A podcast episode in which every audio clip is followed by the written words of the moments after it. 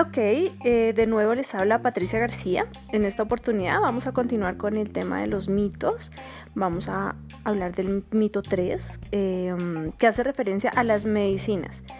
Eh, las personas piensan que las medicinas curan por sí solas. De hecho, muchas veces que van a donde los médicos, lo que esperan es que el médico primero eh, les diga exactamente el diagnóstico y qué es lo que tienen.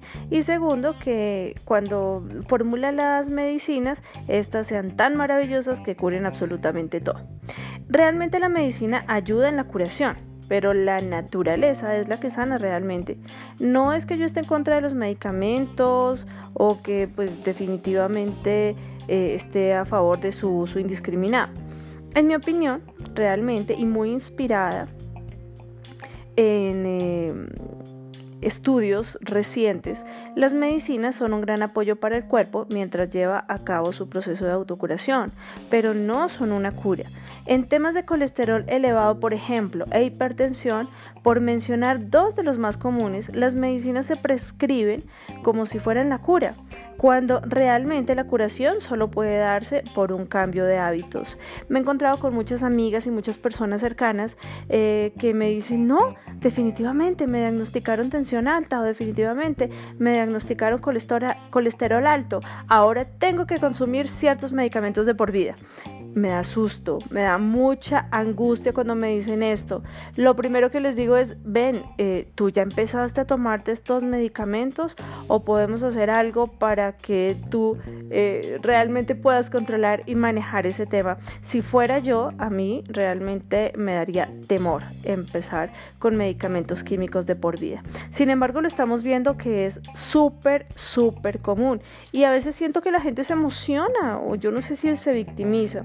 Sin embargo, Hoy en día eh, ya los estudios, la ciencia y de hecho yo también doy testimonio de que nosotros nos podemos apoyar en cambiar ciertos hábitos y no simplemente decidir eh, tomar o consumir un medicamento de por vida.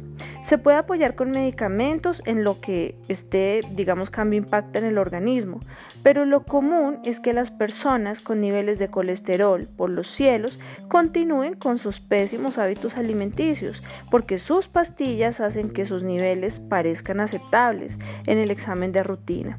Sin embargo, nos vamos a encontrar que los medicamentos no son la solución a nuestros problemas de salud, porque los medicamentos lo que hacen de alguna manera es disfrazar la razón o la raíz de donde provienen esos eh, niveles eh, de, digamos, de enfermedad o de colesterol o bueno, los resultados que nosotros vemos en los, en, perdón, en los exámenes de rutina.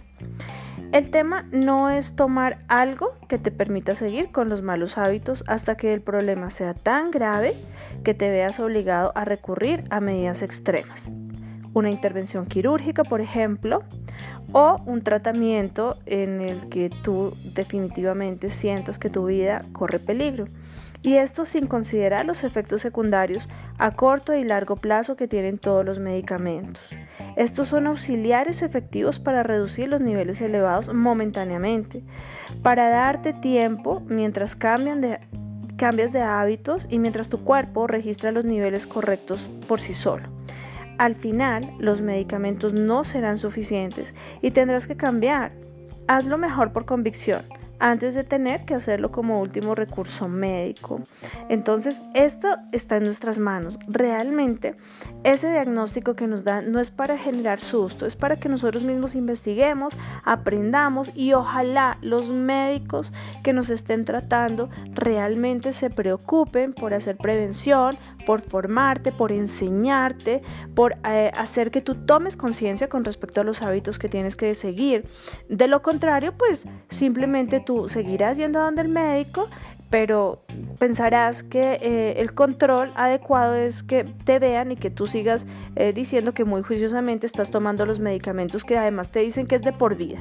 Entonces te invito realmente en ese aspecto a que lo pienses, a que lo medites y a que mires si está en tus manos. Eh, definitivamente los cambios y los hábitos en la salud son muchísimo más satisfactorios y muchísimo más poderosos que simplemente decidir eh, colocar en nuestro cuerpo tanto químico, que si bien es cierto, en algunos casos funciona para algo momentáneamente, después va la situación va a ser peor. Con respecto a otro mito, quiero hablarles del cuarto mito, y es el que mucha gente dice, si es de dieta, sin calorías o endulzado con edulcorantes químicos no calóricos, entonces las cantidades son libres. Bueno, nos venden, eh, la industria nos está vendiendo muchos eh, productos light, dietéticos, eh, nos hablan de esos productos sin calorías. Pero quiero comentarles o compartirles qué pienso yo al respecto de esto. Siento, no siento, perdón, he investigado y sé con total certeza que hoy en día no es cierto y que no es verdad.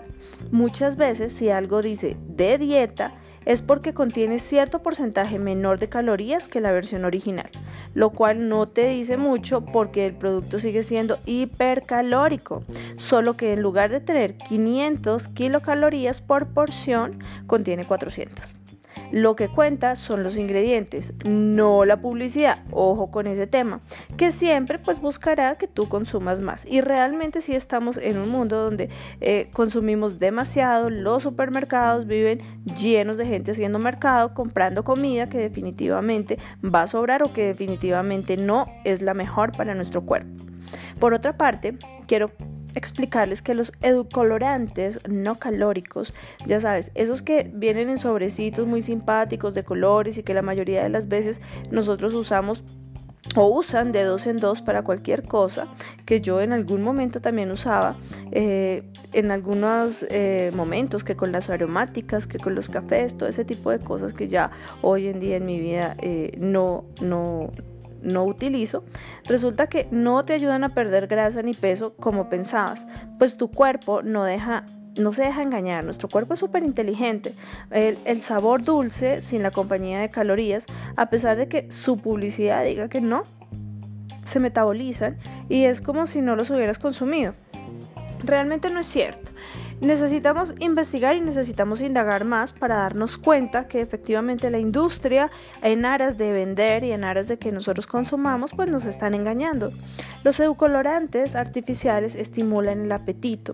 Diversas investigaciones también han demostrado repetidamente que las bebidas bajas en calorías y endulzadas artificialmente junto con otros alimentos de dieta en realidad tienden a estimular el apetito, aumentar el antojo por carbohidratos, estimular el almacenamiento de grasa y el subsecuente aumento de peso.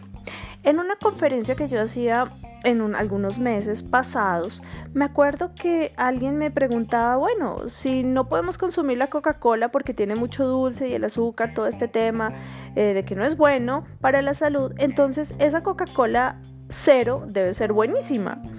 Aquí le tengo la respuesta también.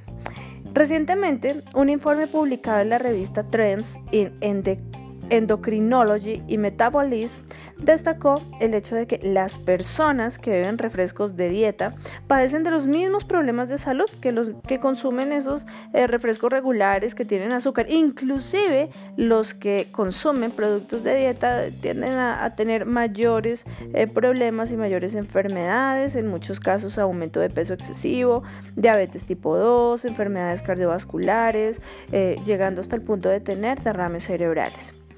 Así que mi consejo es no te dejes confundir por la publicidad.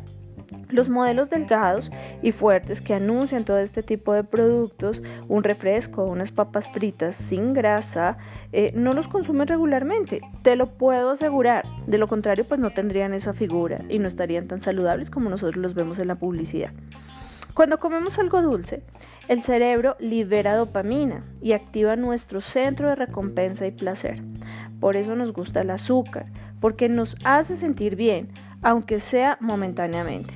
Sin embargo, esa hormona que estimula nuestro apetito, la leptina, también se libera una vez que consumimos una cierta cantidad de dulce o de alimentos para enviar eventualmente la señal de que está satisfecho, esa señal que nos llega al cerebro.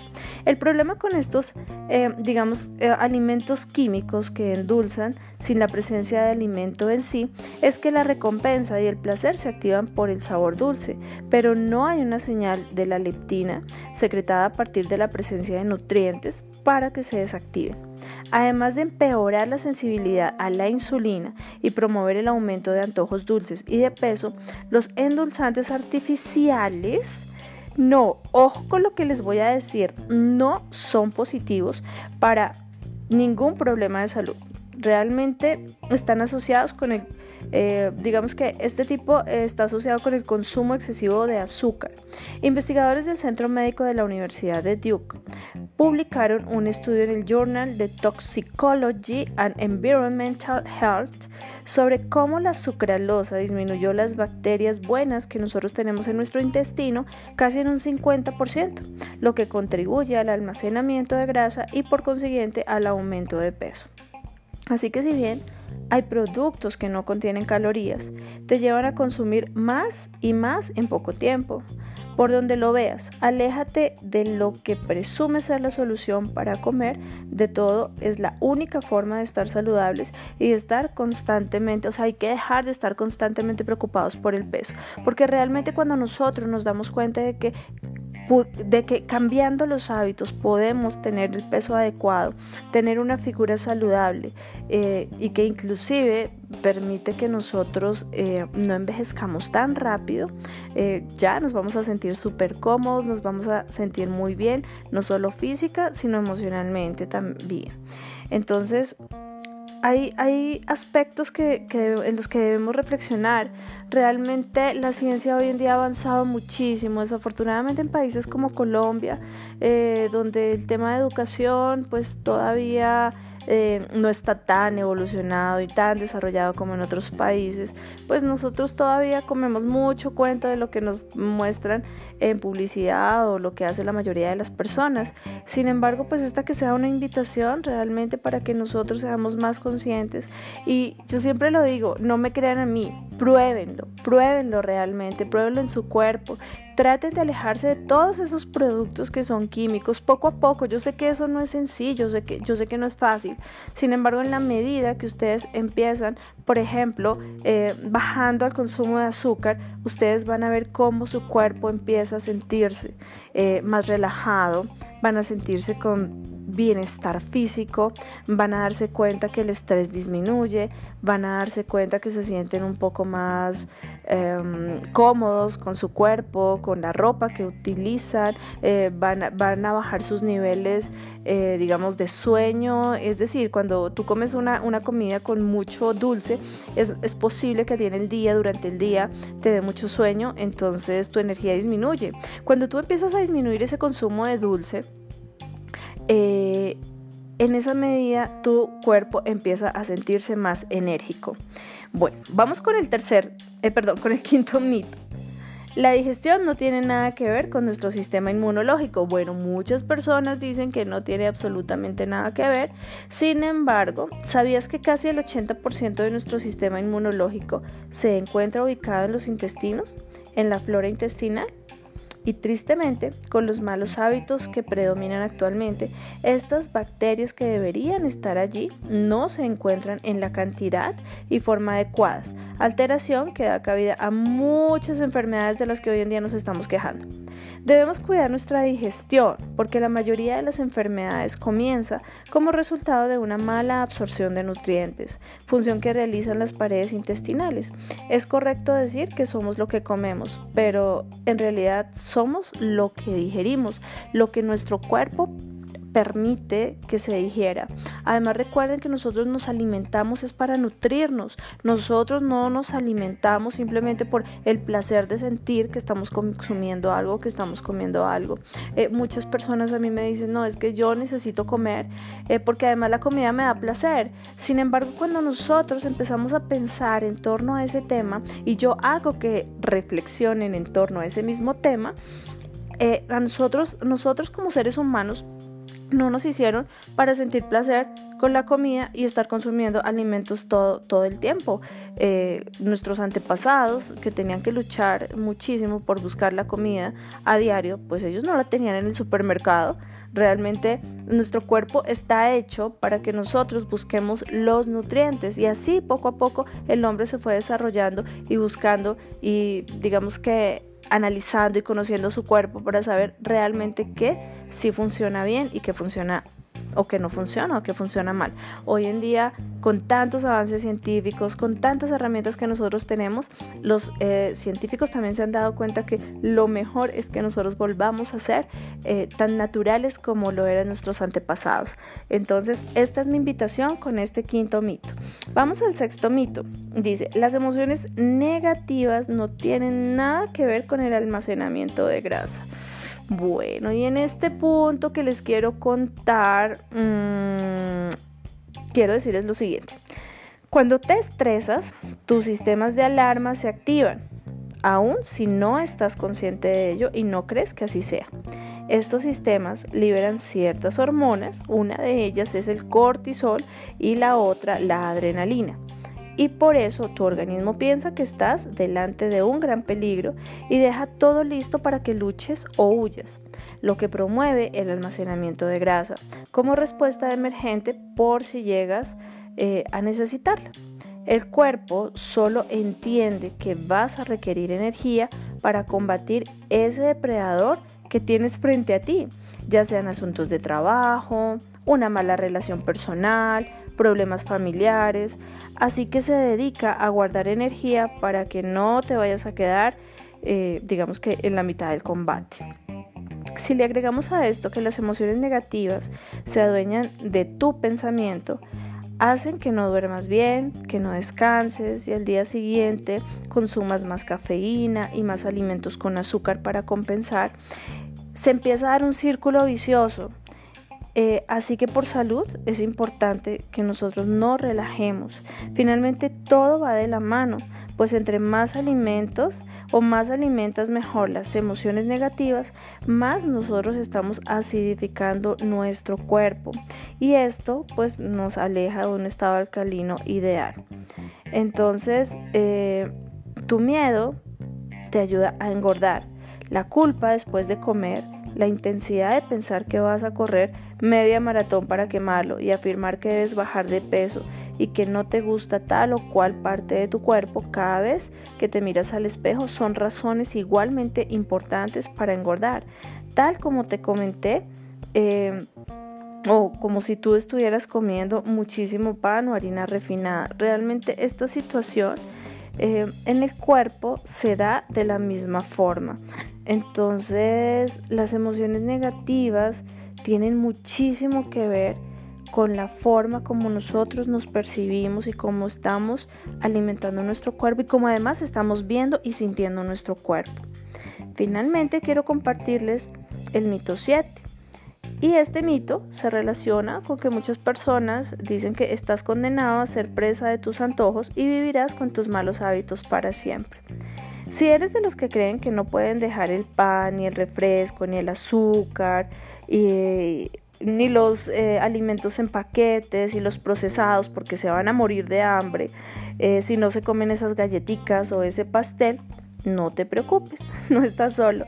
Realmente todos hemos pasado por lo mismo. Yo personalmente era súper adicta a los helados, a los productos de paquete, pero realmente no éramos nosotros o no eres tú es la adictiva azúcar. Lo que buscas al comer un pan, un chocolate o una dona es ese dulce o esa dulce adicción que desata tu sensación de placer y bienestar. Sin embargo, aprendí que esta es una sensación de bienestar momentánea. No tienes que ir tras el azúcar de mesa y comértela tal cual. Puede ser simplemente una sencilla harina refinada o una galleta endulzada con jarabe, eh, de maíz o alta en fructosa o consumir una ensalada de fruta supercargada de eh, leche condensada y bueno y de muchos productos azucarados. La industria que crea estos productos lo sabe y por eso los alimentos procesados por lo regular contienen azúcar, jarabe de maíz, edulcorantes artificiales, harinas refinadas y mejor aún, todas juntas finalmente que esto es lo que le aplican a esos alimentos, asegura que tú consumas más y más y más y que cada vez sientas más hambre y más necesidad de seguir consumiendo de lo mismo. El problema con esta adicción eh, es que hoy en día el azúcar refinado está al alcance de todos, dentro de productos muy baratos y en cantidades también desorbitadas.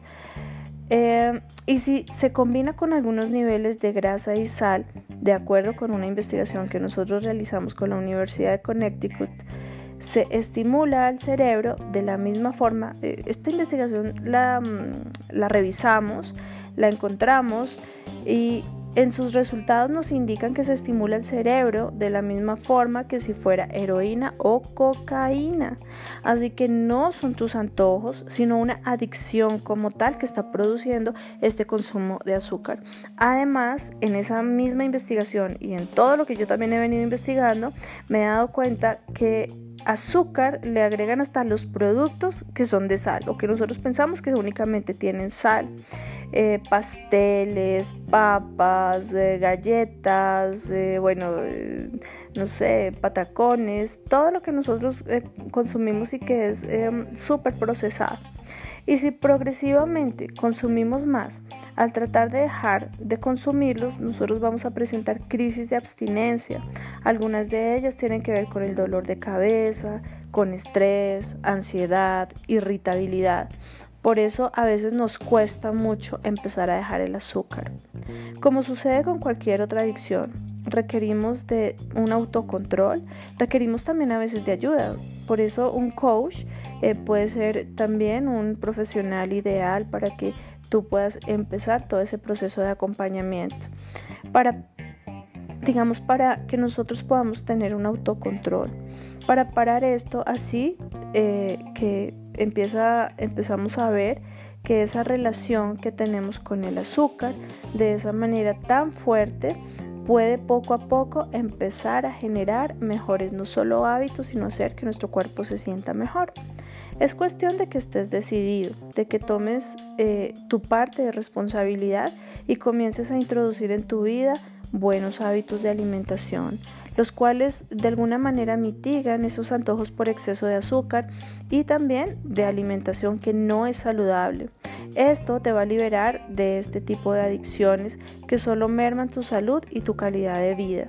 Entonces es importantísimo tratar de hacer conciencia. Es importante que seamos conscientes a la hora de decidir, de escoger qué es lo que vamos a introducir a nuestro cuerpo, qué tipo de alimento vamos a consumir. Y lo mejor, que seamos todos eh, un instrumento de enseñanza, no solo para los jóvenes, sino también para los niños, que hoy en día están siendo víctimas de este consumo indiscriminado de azúcar. Eh, la industria ya nos tiene eh, súper adictos al azúcar y es muy triste ver cómo a los niños realmente con todas las onces, paquetes y todo lo que eh, digamos que está dispuesto en el mercado para ellos, ya los estamos volviendo adictos a este eh, alimento, que realmente no es alimento, ¿no? Mm, algunos datos también que quiero compartir contigo mm, son los siguientes. ¿Sabías que un refresco sin calorías o de dieta engorda más que un plátano con 100 calorías? Practicar ejercicio regular o exhaustivo no significa que puedes comer todo lo que quieres. Alimentos procesados, alcohol, chocolates llenos de grasa y de dulce. Y de hacerlo podría ser contraproducente para tu salud. Entonces, ojo, muchas personas dicen yo hago ejercicio, no importa, puedo comer de todo. No es cierto. La grasa acumulada se puede eliminar si apoyas diariamente el proceso natural de desintoxicación de tu organismo. Mm, te puedes aceptar, eh, digamos, sin conformarte. Aceptar es no pelear con lo que eres mientras buscas mejorar. Y también conformarte no es salir de tu zona de confort pensando que así estarás bien. Si desayunas ligero te sentirás con mayor energía durante el día. Sin embargo, el desayuno es una de las comidas más importantes si sabemos combinar las frutas, por ejemplo, o cuando hablamos de lo que es ligero, que ligero no es poco ni rápido. La digestión en el segundo, es el segundo proceso más demandante para el organismo. Por eso, comer hasta llenarte hace que te sientas cansado y con sueño, que es lo que nos pasa normalmente cuando terminamos el almuerzo y a esas horas del mediodía queremos, queremos ir a tomar una siesta mmm, desesperadamente.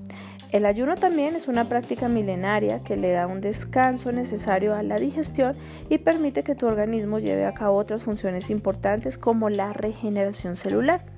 Sin embargo, como estamos tan acostumbrados a tener 5 o 6 comidas, inclusive hasta más comidas en el día, pues es imposible lograr que nuestro cuerpo descanse, que nuestro metabolismo haga que nuestro cuerpo se relaje. Entonces es muy, muy súper valioso ser un poco más conscientes y darnos cuenta de que de verdad nuestro cuerpo no necesita tener tantas comidas al día. Debe ser en unos casos súper especiales y bajo supervisión médica. Sin embargo, claro, hay una alianza muy fuerte entre la industria y hoy en día el consumo de alimentos ha incrementado muchísimas veces. Tanto que hay estudios que dicen que si nosotros miráramos la comida que hoy en día hay en el mundo y existe en el mundo, alcanzaría para toda la población mundial. Entonces, ahí surgen algunas cuestiones y es por qué hay tanta gente con hambre en el mundo.